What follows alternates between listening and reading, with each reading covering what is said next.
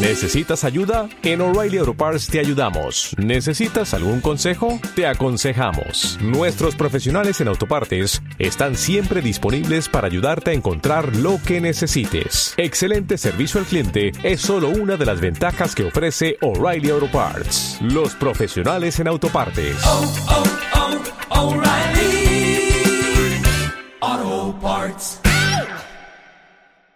Amén, hermanos. Recuerde, según a los Corintios 2.14, dice así, hermanos. Solamente el versículo 14. Mas a Dios gracias, el cual nos lleva siempre en triunfo en Cristo Jesús, y por medio de nosotros manifiesta en todo lugar el olor de su conocimiento. Cierre sus ojos, oramos.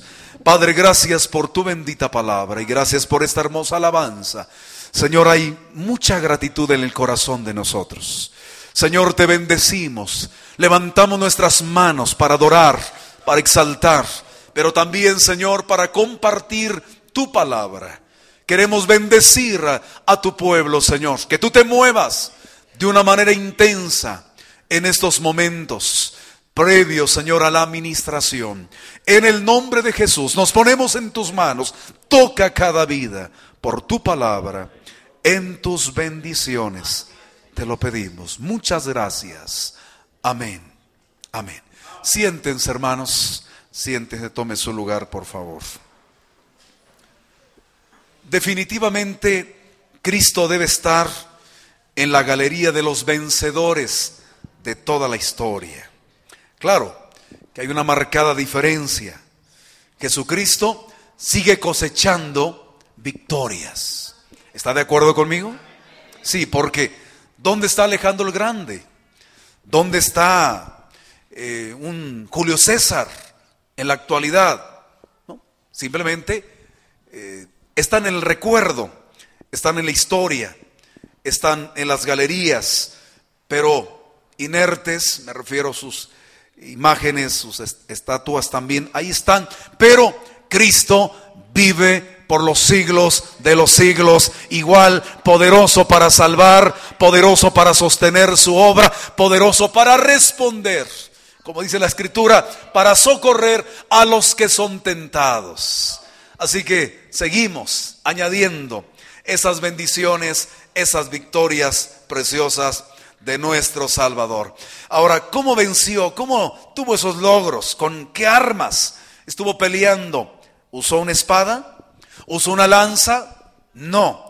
Y claro, hay guerras que se ganan, hermanos, no con armas de este tipo. No, se ganan de otra manera. Recordemos a Gandhi, aquel gran eh, libertador del siglo pasado y que de alguna manera eh, logró la independencia de su país, de la India.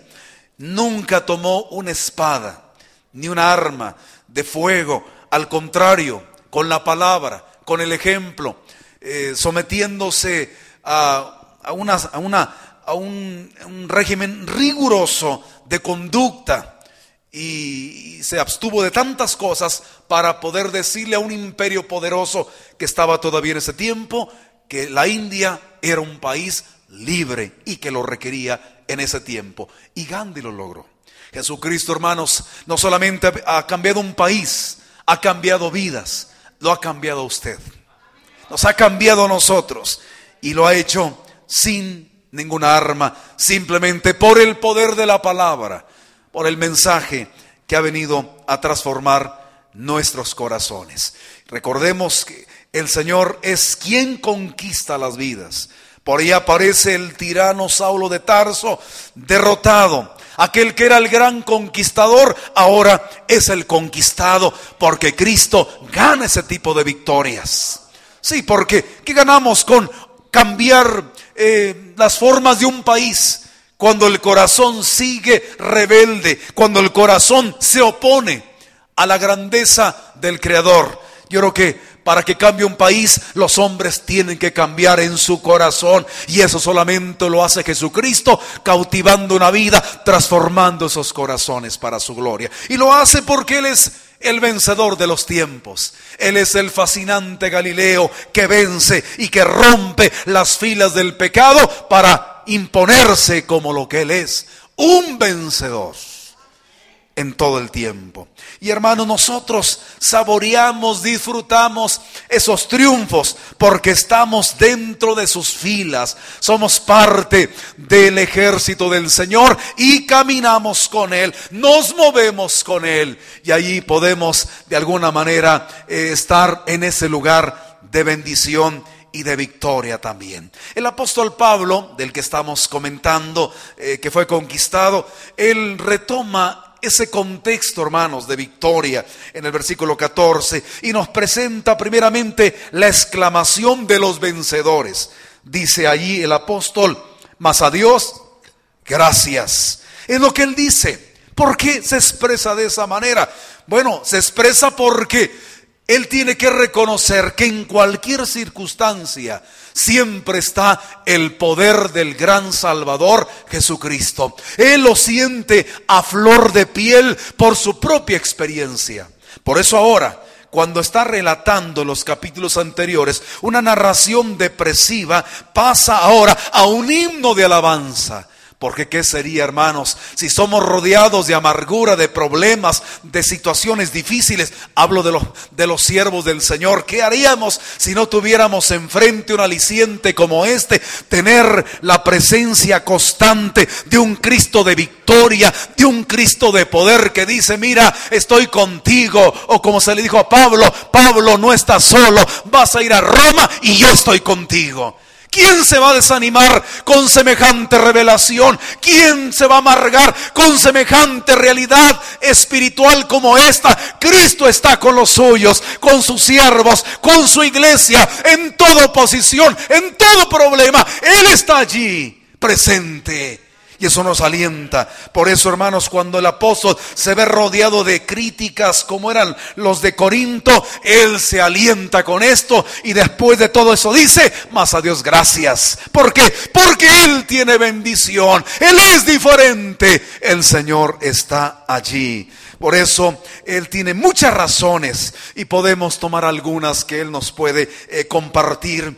Podría decir el apóstol, yo le doy gracias por todo esto porque el general en jefe es nuestro Dios. A Él gracias, porque Él es el que salva. Él es el que da la provisión para el hombre en salvación. Él es el que llama a la iglesia, la incorpora en este proyecto redentor. Y por eso a Dios gracias. Y Él es el que nos pone en ese camino con la iglesia para luchar hombro con hombro en, en las batallas de la iglesia. Pero Él alentando a sus siervos también en esas circunstancias. Por eso, hermanos, Pablo no tiene más que reconocer esas bendiciones. Y en Cristo Él es victorioso. Él es un vencedor. Y sobre todo porque Él es el soldado. Y es como el buen soldado, hermanos, que ve el emblema de su patria o de la república y se alienta y puede derramar la sangre voluntariamente porque hay un símbolo que lo mueve. Hermanos, nosotros no tenemos una bandera, aunque tenemos la bandera cristiana, pero lo que nosotros vemos en los problemas, en las luchas, es a nuestro Dios moviéndose, a nuestro Dios trayendo aliento, a nuestro Dios alentándonos también a nosotros. Y eso es lo que motiva a la iglesia. Por eso el autor de los Hebreos dice, pongan los ojos en Jesús, el autor y consumador de la fe. Tenemos que mirar allá, porque de otra manera usted a lo mejor ya no estuviera en pie, menos un servidor, ya no estuviéramos en pie, pero Él está allí como un poderoso gigante diciéndote, soy tu galardón. Y en todo momento Él nos, nos, nos presenta esa condición divina. Él es el Dios de la provisión, Él es el Dios de la bendición y está con nosotros. Hermanos, el gran Jehová de los ejércitos es el Dios nuestro, el que abrió el mar rojo, el que abrió el Jordán, el que trajo plagas en Egipto, es el Dios de la iglesia, es el que está con nosotros, el que levantó a Cristo de entre los muertos, es el Dios de la iglesia. ¿Por qué desalentarnos? ¿Por qué doblar nuestras manos si Él está allí? Y tenemos que aprender a mirarlo aún en los problemas. Él es el gran jefe. Y sobre todo, hermanos, porque, diría el apóstol también, es que todo está en sus manos. Porque hermanos, nada está fuera del control Dios. Así que en sus siervos, en la obra del Señor, no son las casualidades. Él tiene planes, Él tiene proyectos y hay una meta y vamos a llegar a esa meta porque dependemos de Dios. La obra de Dios no se acaba, la obra de Dios no se va a extinguir en el tiempo, eh, a pesar de que ya se ha puesto el ataúd de la iglesia, pero el ataúd sigue vacío, el cuerpo no aparece y no va a aparecer. ¿Por qué? Porque el Dios poderoso la cuida, la sostiene y la defiende también. Recordemos a Pablo en Listra, lo agarran los opositores, lo golpean, lo dejan como muerto. Pero Pablo mueve una mano, mueve un pie, se levanta y se va al siguiente lugar para predicar la palabra que dijo, esto no estaba en el manual, yo me regreso, ¿quién me trae en este asunto? Y luego para que me rechacen estos ingratos, si les predico, yo me voy a una universidad a enseñar mejor. No, el apóstol siguió adelante. ¿Por qué? Porque todo está en el control de Dios. Todo está en las bendiciones de Dios. Póngase eso en mente, hermanos. Usted no diga, me está lloviendo sobre mojado. Pregúntele a Dios por qué. Y si le llueve, Dios le pone algo para que no se moje, para que no se lastime. Dios es el que guarda, el que protege a su pueblo. Porque todo está en sus manos. Y si estamos en sus manos, ¿quién? Recuerde, no temáis manada pequeña. A mi Padre le ha parecido darles a ustedes el reino y aquí están en la palma de mi mano. ¿Se imagina usted, usted ahora, usted que se desalienta hoy, está en, en la palma de la mano de aquel que venció la muerte, de aquel que tiene la vida en las manos? Y si tiene la vida en las manos y usted está en las manos de Dios, imagínese qué fusión, qué momento más grande. La vida nos envuelve, nos acompaña la vida, nos acompaña la eternidad, nos acompaña aquel que es el autor de la vida también, porque estamos en esas manos. Véase allí, hermanos, véase en ese lugar y luego voltea a ver sus problemas. Hermanos, estos desaparecen, la realidad se impone, usted está en las manos de Dios. Él tiene el control. Por eso, más a Dios gracias. Hermanos, hay algo más, una razón más, porque siempre nos brinda la mejor garantía. ¿Cuál es la garantía de los hijos de Dios, de sus siervos también? La mejor garantía es su victoria. Él dijo, yo he vencido al mundo y vosotros también venceréis.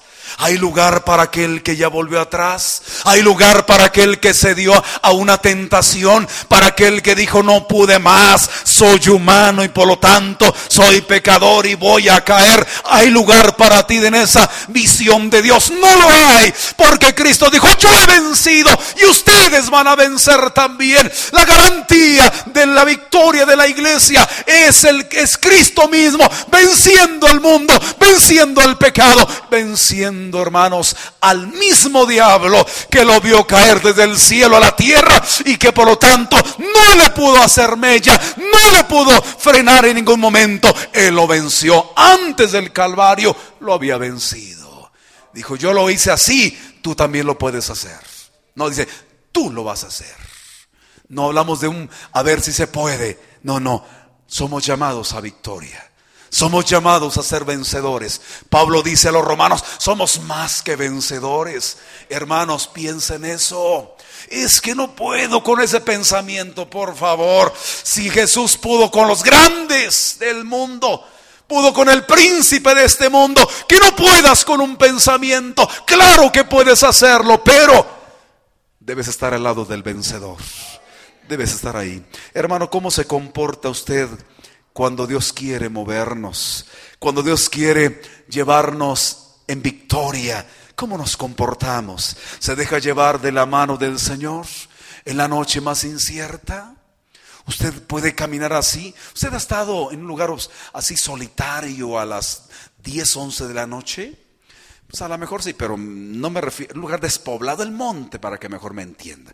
¿Usted ha andado en el monte alguna vez a esa hora? ¿Ocho, nueve años? A esa edad, ¿alguien ha andado por allí? Si no, si no sabe, yo le digo cómo se siente, porque yo anduve una vez a esa edad, 8 o 9 años, eh, entre el monte, tres kilómetros fuera del pueblo, caminar. Cuando usted ve como que algo se mueve, está, le ve ojos y le ve ahí al, rostro, al bulto, aquel que era una rama con un, con un plástico envuelta allí, y usted lo vio y, y se siente, hermanos, feo las piernas se aflojan, sudamos frío. ¿Y sabe por qué me sentí así? Porque mi papá no iba conmigo esa noche. Ya había cruzado el camino otras veces. Cuando él iba, yo me sentía tranquilo, iba corriendo, iba pateando botellas, tranquilo a esa edad. Pero cuando iba solo no golpeé nada, simplemente iba caminando hacia la casa. Ya cuando vi la lucecita a la distancia, córrele porque se hace tarde. Hermanos, se siente feo, pero usted no avanza en la vida como un servidor a esa edad, en una soledad, en la oscuridad, en un valle de oscuridad. Al contrario, camina usted con Dios. Él está allí. Tomamos su mano, avanzamos. Y si papá va con nosotros, no hay temor, hay confianza. Aunque veamos el mismo bulto, no hay el mismo efecto. Porque el Padre trae garantía y trae una confianza a cada uno de nosotros. Así es nuestra experiencia, pero ¿cómo reaccionamos cuando Él quiere cuidarnos, cuando Él quiere darnos así la bendición de esta manera? Tenemos que aprender, hermanos, a mirar a Dios y creer que Dios va a hacer grandes cosas. Viene la memoria las palabras de Juan Knox cuando oró a Dios, Señor, dame a Escocia o me muero. Y sabe una cosa, el país de Escocia se convirtió al cristianismo, llegó hasta el palacio, llegó hasta los mismos reyes, la influencia de un hombre que oró. Él no se preocupaba por, llenar un templo, él quería llenar su país del Evangelio. Y Dios se lo concedió. Hermanos, hoy en día no podemos llenar un templo, podremos alcanzar aguas calientes para Cristo. Amén, hermanos. Podremos alcanzarlo. Pero si lo vemos a Él, que Él es el que toma la mano, que Él es el que nos lleva y saber que Él es el que responde, hermanos, es posible y podemos cambiar la ciudad, podemos cambiar el país, porque Él es el Dios de las victorias y es el que está a favor de nosotros. Y es el que está con nosotros también. Amén, hermanos. Por eso usted diga, somos una iglesia bendecida. Tenemos proyectos de largo alcance. Podemos tener resultados porque Dios está con nosotros. Si usted centra la esperanza en proyectos o solamente en recursos humanos, se queda a medias o no avanzamos, pero Dios está con nosotros. Nuestro refugio es el Dios de Jacob y Él es el que da la victoria. Él es el que nos conduce a esa victoria, por lo que vamos a ver a continuación. Pero Pablo dice, a Dios, gracias por todas estas cosas. Hermanos, el versículo dice, en su segunda parte, estas palabras también, nos lleva siempre en triunfo en Cristo Jesús. Ahí tenemos la procesión de los vencedores. Ahí está, Pablo la señala. Y Pablo toma prestado una imagen de la pomposa ceremonia oficial de los romanos llamada eh, entrada triunfal. Así la describe el apóstol. Va al frente de aquel contingente de hombres, de soldados, de esclavos. La multitud que eh, contempla la distancia está allí. Y, y en ese momento va al frente el gran conquistador ¿Sabe quién es? Es alguien que lleva ropas manchadas de sangre. Es alguien que avanza y que le sigue un continente más que soldados. Es un continente de hombres conquistados. Ahí aparece Saulo de Tarso que ya señalamos. Puede aparecer una María Magdalena ahí sometida eh, por demonios y ahora sometida al señorío de Cristo. Siguen desfilando porque nos lleva de triunfo en triunfo. Los grandes generales presentaban sus esclavos, los países conquistados y los exhibían en público. Por eso los grandes trofeos están allí. Todos ellos aparecen. Y Pablo es el número uno. Él me lleva, me exhibe como el gran trofeo. Porque ¿quién era Saulo de Tarso? Dirá usted.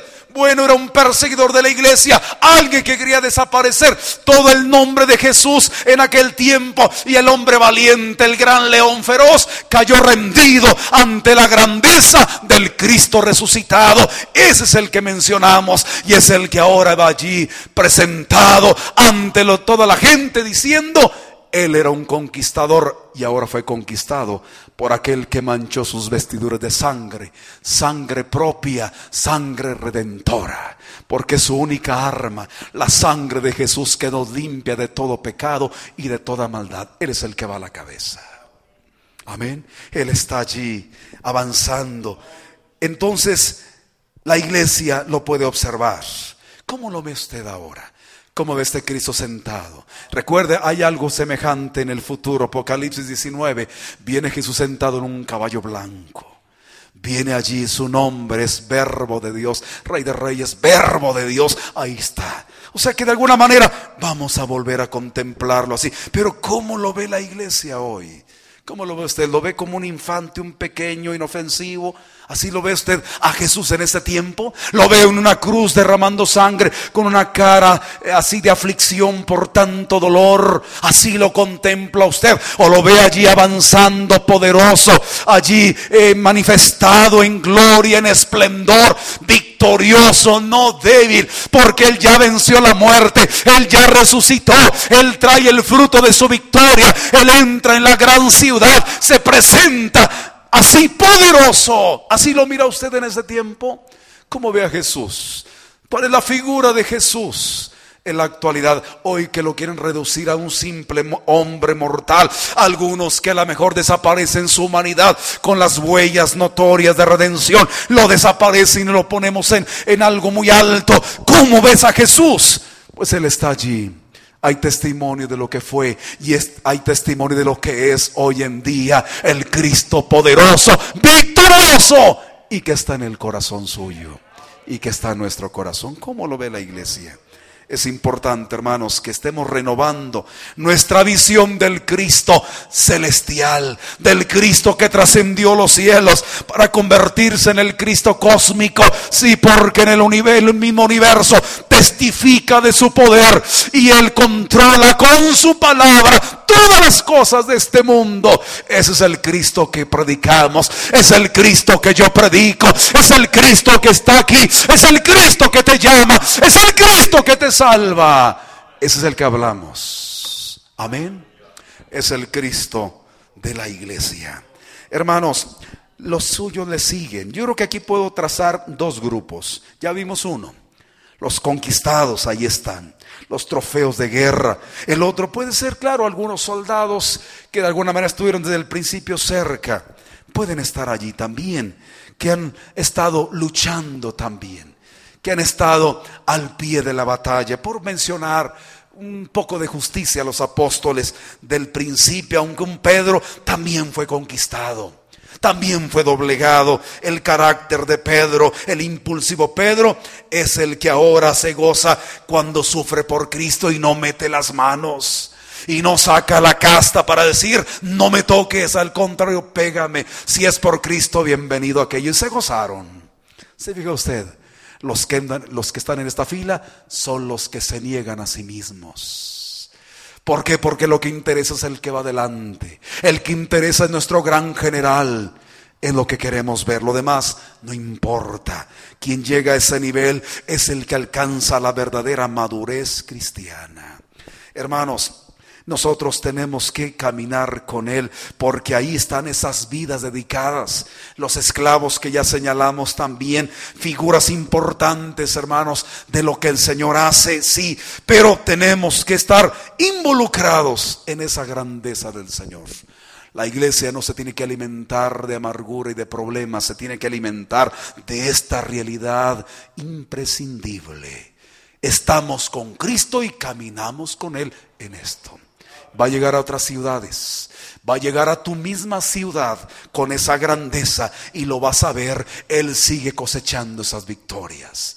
Habrá algún terrible Saulo de Tarso en la colonia todavía y que mañana va a ser alcanzado. Y un día lo tendremos también en esta plataforma. Lo tendremos hablando de ese Cristo, aunque la gente diga es imposible que Él se convierta, hay un Cristo que lo busca, que lo salva, que lo trae, lo transforma y lo presenta en victoria. Por eso nos lleva de triunfo en triunfo. Porque recuerde, Roma era el mundo de aquel tiempo y eran muchas ciudades y por ellas iba el contingente avanzando, dando testimonio de su victoria ante propios y extraños. Pero los suyos están allí. No son los que están en las gradas, aquellos son espectadores, llámelo mundo, llámelo los convencidos, llámelo simpatizantes, llámelo los demonios a la distancia, que son los que eh, observan todo aquello, pueden estar allí, pero los verdaderos hijos de Dios son los que avanzan, son los que están en esa fila y no en las gradas para ser simples observadores. Porque Dios no, no busca observadores, busca integrantes de esta comitiva de lucha, de victoria y también más de una vez de muerte. Por eso Pablo dice, hay, aquí olor de muerte también, porque es lucha, es victoria. Algunos no avanzan, se quedan en las, en las batallas pero son honrados por aquel gran general que está al frente de esta hueste eh, de, de victoriosos y de redimidos. Él va adelante, pero hay que estar allá. ¿Dónde está usted? ¿En las gradas o está en la fila? Si está en las filas, vea sus manos. ¿Están limpias?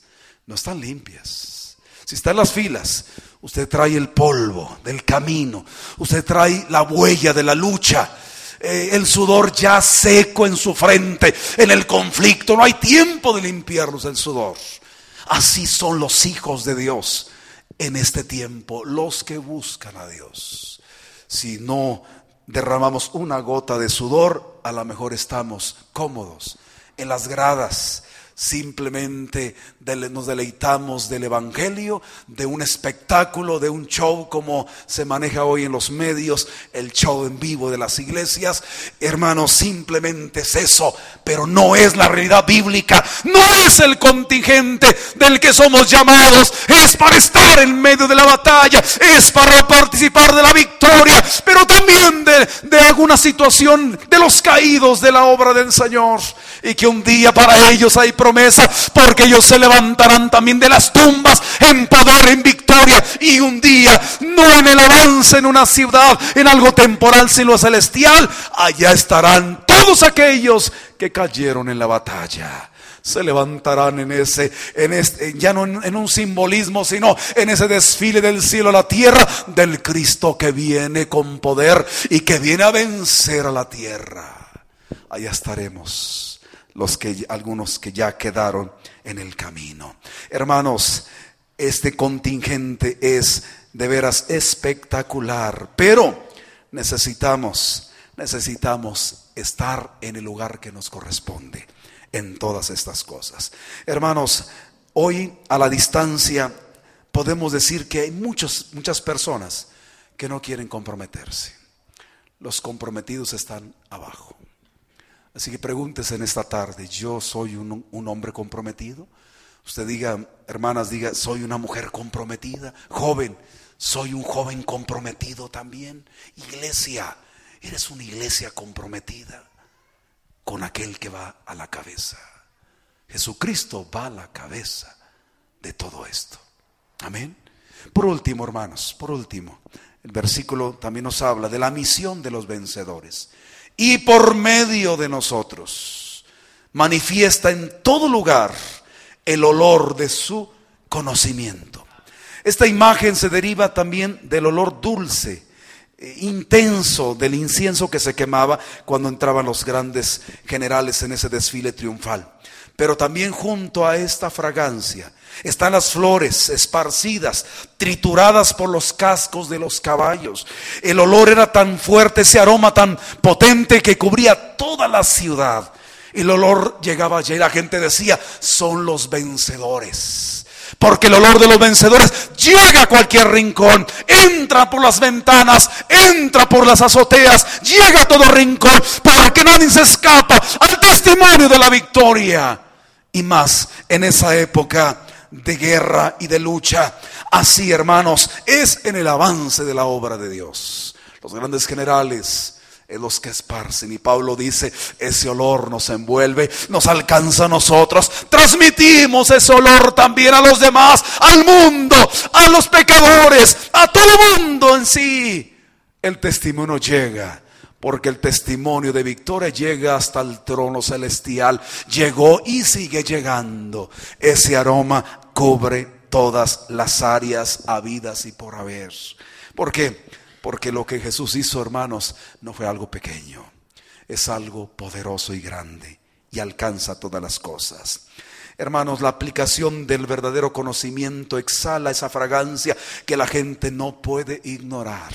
Usted a lo mejor eh, desconoce algunas cosas, pero esto no lo debe desconocer, porque esto nos alcanza, nos llega a todos. Hablo de su evangelio, del conocimiento de su palabra. Su evangelio deja su dulce aroma donde Él pasa.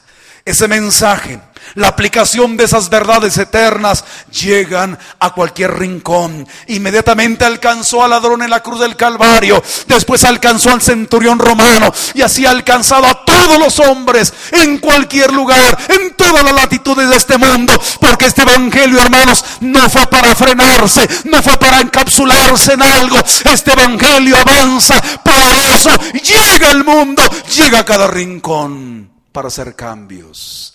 Decían en una aldea de, de, Venezuela, dijeron los misioneros, vamos a estrenar el campo en esa pequeña población. Nadie ha predicado el Evangelio en ese lugar. Y llegaron muy emocionados a repartir Biblias y resulta que le dice por ahí una persona, ah, sí, este libro habla de esto y esto y esto.